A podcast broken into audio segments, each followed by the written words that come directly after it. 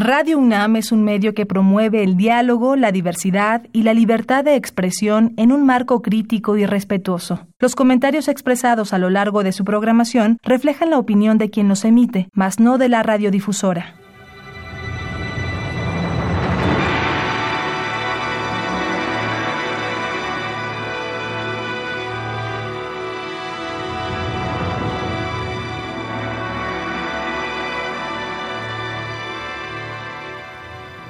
Radio Universidad Nacional Autónoma de México presenta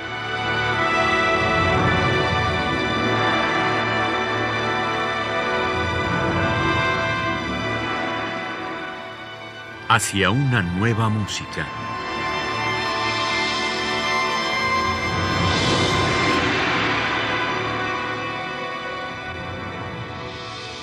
Programa a cargo de Ana Lara.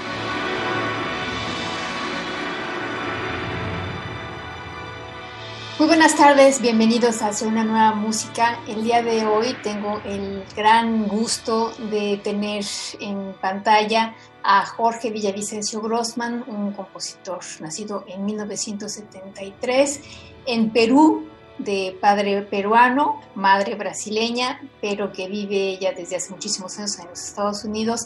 Bienvenido, Jorge, gracias por aceptar esta invitación. gracias por la oportunidad, un placer.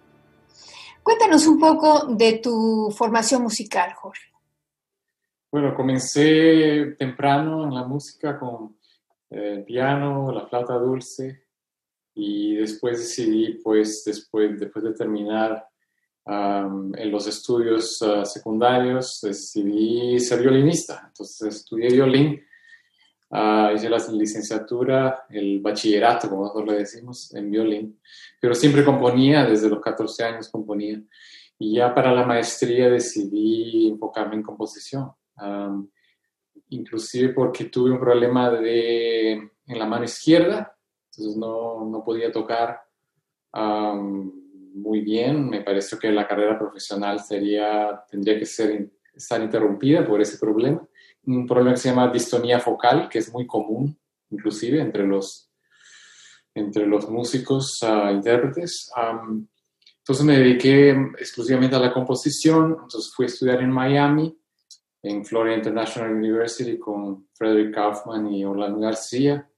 Después fui a hacer mi doctorado en Boston, viví en Boston desde el 2000 al 2004, donde estudié con Lucas Foss por tres años estudié con Lucas Foss, uh, estudié con John Harrison también, pero fue Lucas Foss realmente que fue una gran influencia por la, por la, por la variedad de estéticas que él ha tratado durante su, su vida. Y este, pues este, estudié con él y después este, estoy ya hace 22 años en los Estados Unidos, entonces es toda una vida.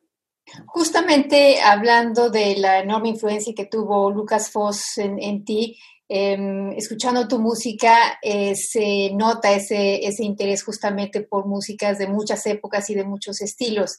Este, cuéntanos un poco cómo manejas eso en tu trabajo. Sí, esto realmente viene una cosa muy interesante, porque estudiar con Foss no fue, no fue así sentarnos a discutir la música con paso a compás era una cosa más, más este, metafísica y más holística, un, abordaje a la música más este, general. Entonces, se sentaba al piano, se ponía a tocar Mozart y quería dar un ejemplo de, cualquier ejemplo de cómo, cómo la música se desarrolla y, agarra unos, unas curvas y estrechos distintos entonces quería, ah, él tenía un amor muy grande por la tradición, decía, ¿no? Que mm, la música que él realmente amaba era la música de Beethoven, Schubert, Mozart. Y, y bueno, y su música, él no tenía una, una digamos así, una, una actitud muy positiva en, relación a su propia música. Y en relación a la música contemporánea en general, a pesar que él ha sido un un gran proponiente ¿no? de, la, de, la, música contemporánea, cuando era director de la Filarmónica de Brooklyn, de la orquesta en Buffalo, ha estrenado pues centenares de obras contemporáneas, estrenos estadounidenses de obras europeas, de Xenakis, o sea, un, simplemente una, un gran, este, como intérprete, como director, dedicado a la música nueva, pero de cuerpo ya. ¿no? Además, una energía fabulosa tenía, ¿no? sí, una energía fabulosa, sí, una energía fabulosa. Y su música pues abarca estilos completamente distintos, ¿no? Desde Baroque Variations, que es una cosa medio aleatoria, hasta la fase final, donde se vuelve más, más conservador. pero yo creo que lo que me ha inculcado más fue ese amor a la tradición, ¿no? De, de, mirar hacia atrás, pero no para necesariamente repetir, ¿no? Para repetir el pasado, pero para, para, para tener esa, como esa reverencia, ¿no? Al legado, a esa, al, legado de la tradición. Entonces, en mi propia música, yo tengo, simplemente está, está hay, hay, una, hay una base muy fuerte, ¿no? Entonces, por ejemplo, los cuartetos de cuerda, hay yo, yo regreso a las formas tradicionales a veces, ¿no? hechas de manera bastante, bastante personal, pero eh, mi cuarteto cuarto número 3 tiene una pasacalia, um, pasacalia spezzata que, le llamo yo, o sea, pasacalia, este, ¿cómo se dice? Ah, fragmentada. Um, Ludimutatio tiene muchos uh, Formalmente eh, hay piezas en Ludimutatio que son muy tradicionales. así también el cuarteto de cuerda, el último que he hecho también, es una variación triple. entonces siempre estoy volviendo al pasado de cierta forma. Sí, de alguna manera es una reinterpretación de, elementos del pasado más que, más que otra cosa, ¿no? Bueno, el día de hoy vamos a escuchar dos piezas que forman parte de un disco compacto que se llama From Afar es música tuya, música de cámara. Cuéntanos un poco de este proyecto en particular, este disco. Que se ha estado preparando por muchos, muchos años. Eh, la obra Sirai, sí, como todos nosotros sabemos, ¿no? A veces los proyectos demoran mucho. Uh, la obra Sirai es la primera del, del, disco, que es una obra de 2005, una obra bastante antigua ya. Um, este, entonces, el disco abarca más o menos 15 años de música de cámara, ¿no? Entonces se ve la diferencia del, del, del, del lenguaje ya en Sirai y la pieza más nueva sería la pieza para viola, la solo viola, que es la partita. pasando por From Afar, quiere decir de lejos, o sea, da lontano es el, es el nombre de mi cuarteto de cuerda, uh, el que es una variación triple, ¿no? Entonces yo creo que la, la el, compacto muestra un poco de, um, una trayectoria del, lenguaje mío, que claro, hay, hay, hay eh, caracteres similares en Sirai, como lo hay en la última pieza, la más nueva, de la pieza de viola, pero se ve que hay, una, hay un cambio en, el, en, el, um, en el lenguaje un poco. Um, esas, esas obras en particular para conformar el disco? Quería tener una variedad de um, instrumentación también, pero claro, hay un, una énfasis en, en, la música para cuerdas también, porque yo soy violinista, entonces, pero, pero yo creo que e, ejemplifican cosas diferentes. Uh, Sirai busca inclusive hay un musicólogo que dijo que Sirai representa una, una, una actitud de volver a mis orígenes, una, una, manera de reencontrar mi identidad, porque Sirai es una palabra quechua, quiere decir tejer uh, o coser, y está inspirada en los tapetes paracas. Los tapetes paracas son los tapetes, unos, unos mantos algunos de los cuales son muy, eh, muy abstractos y, estamos hablando de mantos que fueron producidos tal 200 años de Cristo ah, por la cultura Paracas, que es una cultura pre-inca del desierto costero peruano. Entonces, eh, yo tengo una serie de, de piezas que se titulan Sirai. Hasta ahora es Sirai número 3 y todas ah, se basan en la idea de entrelazar los hilos uh, coloridos. Entonces yo trato las líneas ah, melódicas de manera similar a un, a un, tejido. Entonces es la idea ¿no? de, de Sirai.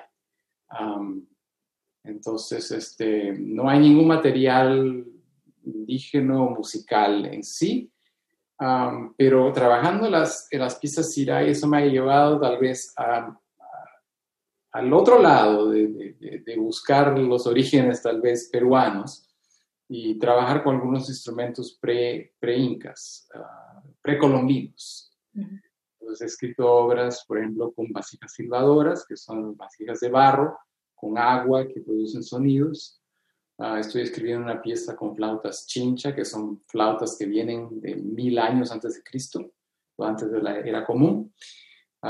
entonces, esa línea de, de mirar hacia la, hacia la música non-Western music, ¿no? a la música ah, indígena precolombina, es, es, una, es, una, es, una, nueva avenida, digamos así, en mi producción en cuanto, por ejemplo, una pieza como Da Lontano para cuarteto de cuerda ya es un, abordaje más, más digamos así, más uh, occidental. ¿no? Bueno, pues vamos a empezar a escuchar tu música. Empecemos justamente con Sirai número uno, una obra de 2005 compuesta para un ensamble que, como le llamamos nosotros, tipo Pierrot, o sea, flautas, pues flauta, flauta alto, clarinete, cello, piano. Y este es un ensamble, el, el ensamble que va a interpretar tu obra es el Tale Ensemble, que son unos músicos absolutamente fabulosos. Y em, aparte de esto que comentabas de, de la alusión a los tejidos quechuas, a, los tapetes paracas. Eh, yo en, este quinteto oigo, bueno, lo que habíamos hablado, esta, esta mm, capacidad que tienes de ir de un mundo sonoro a otro completamente distinto. Hay algunos elementos eh, puntillistas, diría, diría yo, y luego unos justamente de, texturas muy suaves. Sí, tienes razón. de, un, de, una textura puntillista, ¿no? Bien angular, ¿no? Como se dice, a una, a una textura bastante casi tonal, con relaciones eh, triádicas, ¿no? La, pieza casi termina en un sol menor, con una nota adicionada. Sí, sí exactamente. Y, eso es más o menos bastante característico de las piezas que estaba haciendo en ese, en ese tiempo, ¿no? por ejemplo, en la parte central de Siray es como casi una marcha fúnebre, ¿verdad? que tiene ese, ritmo puntuado. ahora me hiciste acordar también que otra de las cosas que quería hacer alusión en Siray era el, drama. El drama de estos, de estos fardos, ¿no? Porque esos, esos tapetes, muchos de ellos eran utilizados como fardos funerarios para envolver a las momias paracas. Entonces hay esa alusión al drama. Y también estos tapetes a veces son no solamente abstractos, hay muchos que son figurativos y, retratan unas eh, figuras mitológicas, muchas veces en escenas hasta un poco violentas. Entonces la idea de Sirai también era que los instrumentos en sí sean como, casi como si fueran los personajes de un tapete imaginario. Y con la idea funeraria también. Entonces, ah, yo, creo que todo esto ha tenido influencia en cómo, cómo he escrito la obra.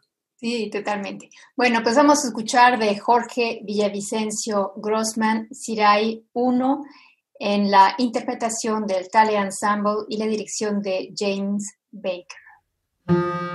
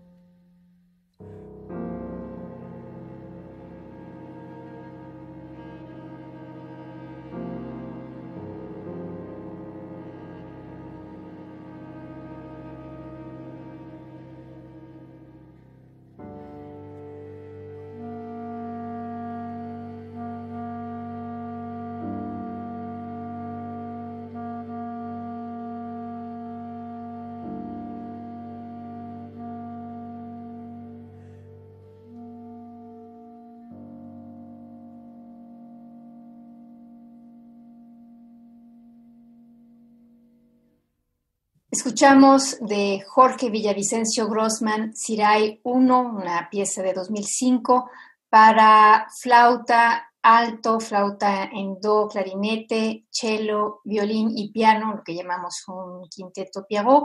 Es el Tale Ensemble quien interpretó bajo la dirección de James Baker y estamos platicando esta tarde con Jorge Villavicencio Grossman. Él desde Ithaca, que es el norte de Nueva York, ¿verdad? El norte. y yo desde Francia. Bueno, Jorge, la siguiente obra que vamos a escuchar, pues 10 años después de la primera, y es una obra para piano y electrónica, se llama Ludi Mutatio. Y en, eh, bueno, en las notas ahí tú pones que se llama cambio de juego, pero también puede ser juego de cambios, ¿no? Porque tienes varios eh, pequeños módulos, digamos, que, se pueden eh, acomodar de distintas maneras. Pero a mí me, me, llama la atención de esta pieza varias cosas. Em, la manera como utilizas el piano y la electrónica, que es, es casi como si fuera un piano y un piano eh, electrónico, si quieres, ¿no? O sea, eh, en realidad no te alejas mucho del piano, sino que lo amplías, lo, eh, lo magnificas, juegas con los colores. Cuéntanos un poco de esta idea en, la pieza. Exactamente, la idea era que la parte electrónica jugara el rol de un piano electrónico o una pianola, o, si no, de amplificar la resonancia del piano. Entonces, el comienzo de la pieza ya se escucha el ataque del piano y la electrónica este, prolongando ese mismo sonido, lo que es imposible, obviamente. El piano tiene un, un, ataque fuerte y después hay lo que decimos el, el decay, ¿no? Ah, es, es, es, bien rápido, ¿no? Entonces, eran esos dos roles, o de resonancia, de ampliar la resonancia, o este, este como casi piano de juguete a veces. entonces, todas las partes donde realmente suena más a piano, son escritas de manera que sería imposible para un pianista tocar, o sea, inclusive para dos pianistas. hay una, una, parte en una de las piezas inclusive que es un, como un canon temporal, las cinco voces. Es, es, un enmarañado de, de, de, voces en la parte del piano electrónico. Ah, es como que el pianista humano, el pianista mm, sub, como se, como se diría, sobrenatural. Esa era la idea del, de la pieza, eso, esos roles de la electrónica. ¿Y por qué, y por qué este, estos módulos pequeños que se pueden intercalar? Eh, de alguna manera tú tienes una idea, porque no puede uno mover eh, los módulos de cualquier manera. Hay unos que tienen este, un escrito que dice o preludio o postludio, otros son interludios. ¿Cómo, ¿Cómo imaginas eso para poder mover justamente las piezas? Me imagino que, que este, bueno, el final siempre es el mismo, ¿no? Sí, bueno, la idea era de, de darle cierta libertad al intérprete, pero una libertad guiada. la idea es que se puedan reordenar las nueve piezas. Y no solamente eso, yo creo que en la partitura no, está esto escrito, pero en la próxima edición vamos a incorporar esas, nuevas reglas. El pianista puede escoger de las nueve, puede escoger apenas tres y tocar esa pequeña suite de tres piezas en un programa con otras piezas de, de su, que, decida programar. o puede intercalar los, los, los tres grupos de tres piezas con otro repertorio en el medio. la pianista que hizo el estreno hasta me sugirió de repente, ¿no? De repente uno podría tocar, un preludio, tocar una pieza de Schumann, tocar el interludio, tocar otra, una pieza de Bach y tocar un postludio. Ahí no sé cómo sería el, resultado final, tal vez demasiado, ¿no? Demasiadas variables. Pero esto viene todo de esta, este interés mío de hacer con que el intérprete tenga un rol más activo en el proceso creativo de la obra. yo ya creo que, claro, obviamente el intérprete no es un reproductor de una pieza, no está reproduciendo una partitura, pero hay una enorme cantidad de, creatividad en una interpretación musical. Yo creo que el intérprete es parte de la composición, ¿no? Entonces, la idea de, darle inclusive más libertad al intérprete fue realmente hacerlo participar en el resultado final. Y yo creo que el resultado final puede ser, puede variar enormemente, porque no es solamente reordenar las piezas, sino si, el orden no, fuera, por ejemplo, el que la pianista en la grabación escogió, para mí hace mucho, mucha diferencia, por ejemplo, tocar un movimiento 7 después de, de, un movimiento 3, que por ejemplo tocar el mismo movimiento 7 después de un movimiento 1. ¿Entiendes? Porque la música que el exacto, el acabado de tocar, va a influenciar lo que va a tocar enseguida. Claro. Eh, y, y, eso me interesa mucho me interesa mucho porque esa es la diferencia cuando vas a escuchar un recital y cuando pones un compacto. No solamente la cuestión de la, de, la interpretación en vivo, ser una experiencia completamente diferente, pero yo creo que también la secuencia del programa. Cuando un pianista pone la sonata de Liszt al final, pero al principio toca un Scarlatti, es una cosa, pero si toca la sonata de Liszt después de una sonata de Beethoven, yo creo que el abordaje va a ser completamente diferente y la experiencia del público también. Y eso para mí es fascinante. Pero esta obra eh, se la dedicas a dos pianistas. Bueno, Luciana Cardassi fue la pianista que estrenó otra obra mía para piano electrónicos, que es de 2010, que se llama, el título es en portugués, Dos aforismos con interludio, dos aforismos con interludio, que se la dediqué a ella y, que, y esta pieza es una pieza muy breve, tiene cuatro minutos. Ha servido de estudio preliminar para, este, para esta luz mutación. porque ya cuando escribí dos aforismos interludio, ya pensaba yo en hacer una pieza a más, más larga escala, grande escala, para piano y electrónicos, pero no me sentía aún preparado porque hacía mucho tiempo que no tocaba la electrónica. Entonces hice esta pieza y después, bueno, se quedó el proyecto de voy a escribir esta pieza más larga para piano electrónica finalmente en 2015. Me senté y decidí escribirla. Pero, pero la pieza anterior ha servido como estudio preliminar a esta pieza. Ahora, uh, Luciane Cardás iba a ser la que iba a estrenar la pieza, pero ha tenido problemas personales. Al final ha tenido que, que la va a tocar en un futuro, pero no pudo comprometerse para el, el estreno entonces, este, Ana de Rico, que es una pianista que conocí en España, en, el, programa VIPA que dirijo, pues se mostró muy interesada en la pieza, entonces la, la estrenado y también es la pianista de la grabación. Bueno, antes de escuchar la pieza, quisiera que, nos aclaras nada más cómo funciona la electrónica. ¿Es eh, soporte fijo o es en vivo? ¿Cómo, cómo funciona? Es soporte fijo, pero hay muchos cues, ¿no? todos los, los, audios son controlados de, la computadora y a veces hay, hay que dispararlos con mucha precisión. Hay que, hay que hay, inclusive practicar mucho la parte de la, de la electrónica. Como Ana estuvimos, yo hice la parte de la electrónica. Básicamente los sonidos electrónicos siguen al pianista ah, y a veces hay una interacción bastante, bastante rápida que hay que coordinarla muy, muy bien. Sí, que es lo que da la sensación de, del piano ampliado en todas sus posibilidades, ¿no? Exacto.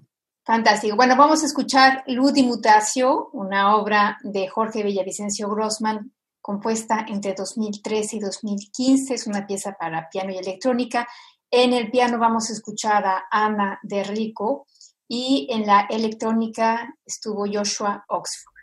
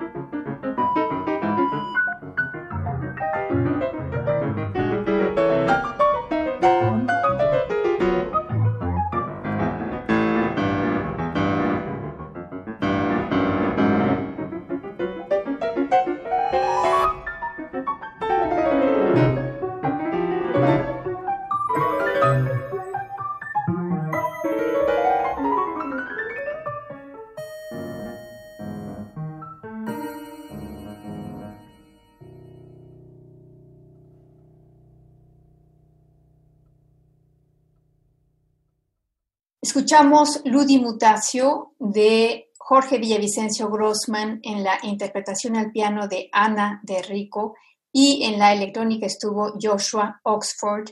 Estamos platicando esta tarde con Jorge Villavicencio Grossman. Jorge, en tu currículum veo que haces una labor, y ahorita lo acabas de mencionar antes de escuchar esta obra, en, en Valencia. ¿Qué es lo que haces ahí? Cuéntanos. Eh, dirijo el programa de composición de VIPA. VIPA es Valencia International Performance Academy, que es un programa de verano. VIPA eh, comenzó inicialmente como un programa de piano.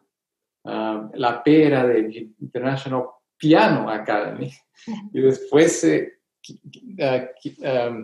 se, se, transformó también en una academia de, para compositores emergentes. Entonces hacemos una selección de alrededor 20 a 25 compositores todos los veranos y vienen a, escuchar sus obras, a tener masterclasses con los profesores de VIPA. Y son 10 días de un festival al mismo tiempo que una academia. Súper interesante. ¿Y hace cuánto que lo, que lo estás realizando? Comenzó en 2015.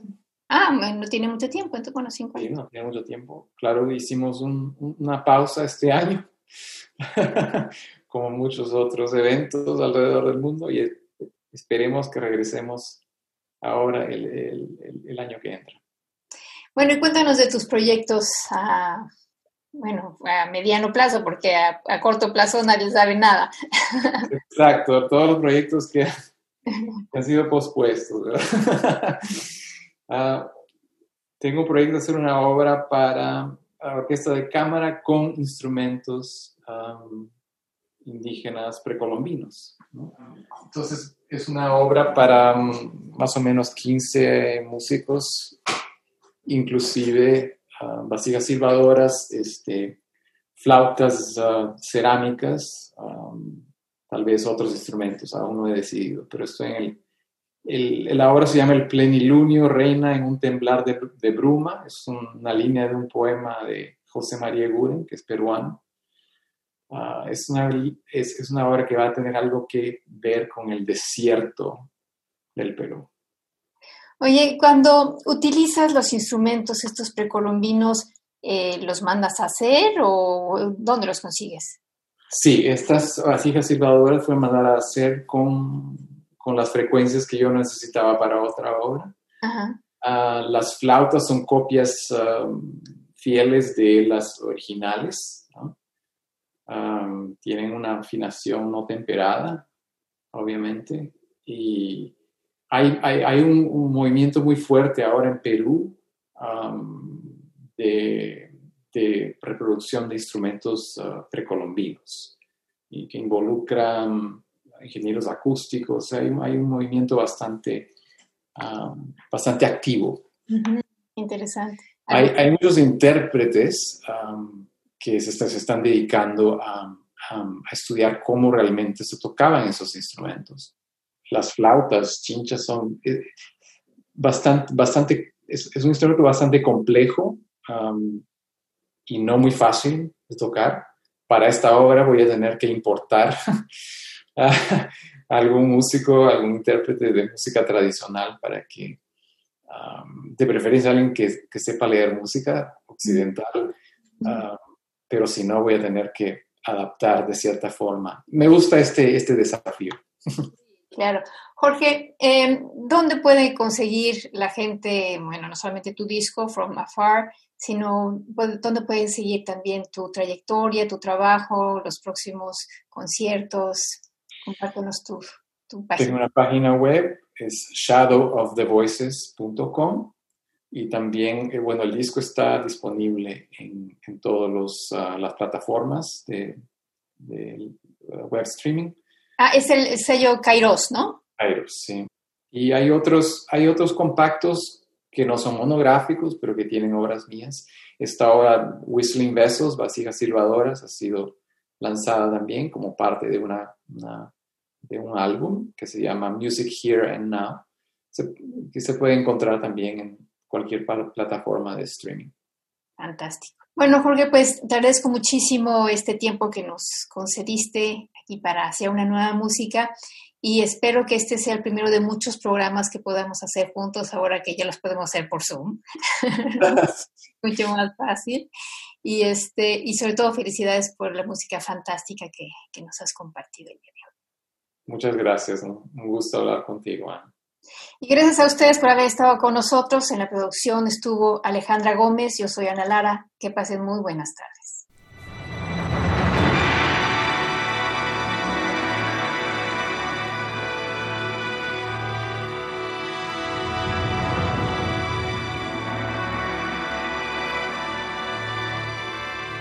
Radio Universidad Nacional Autónoma de México presentó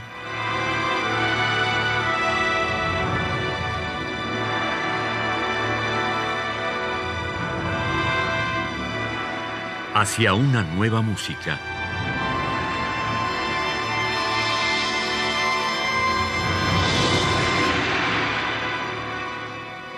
Programa a cargo de Ana Lara. Radio UNAM. Experiencia sonora.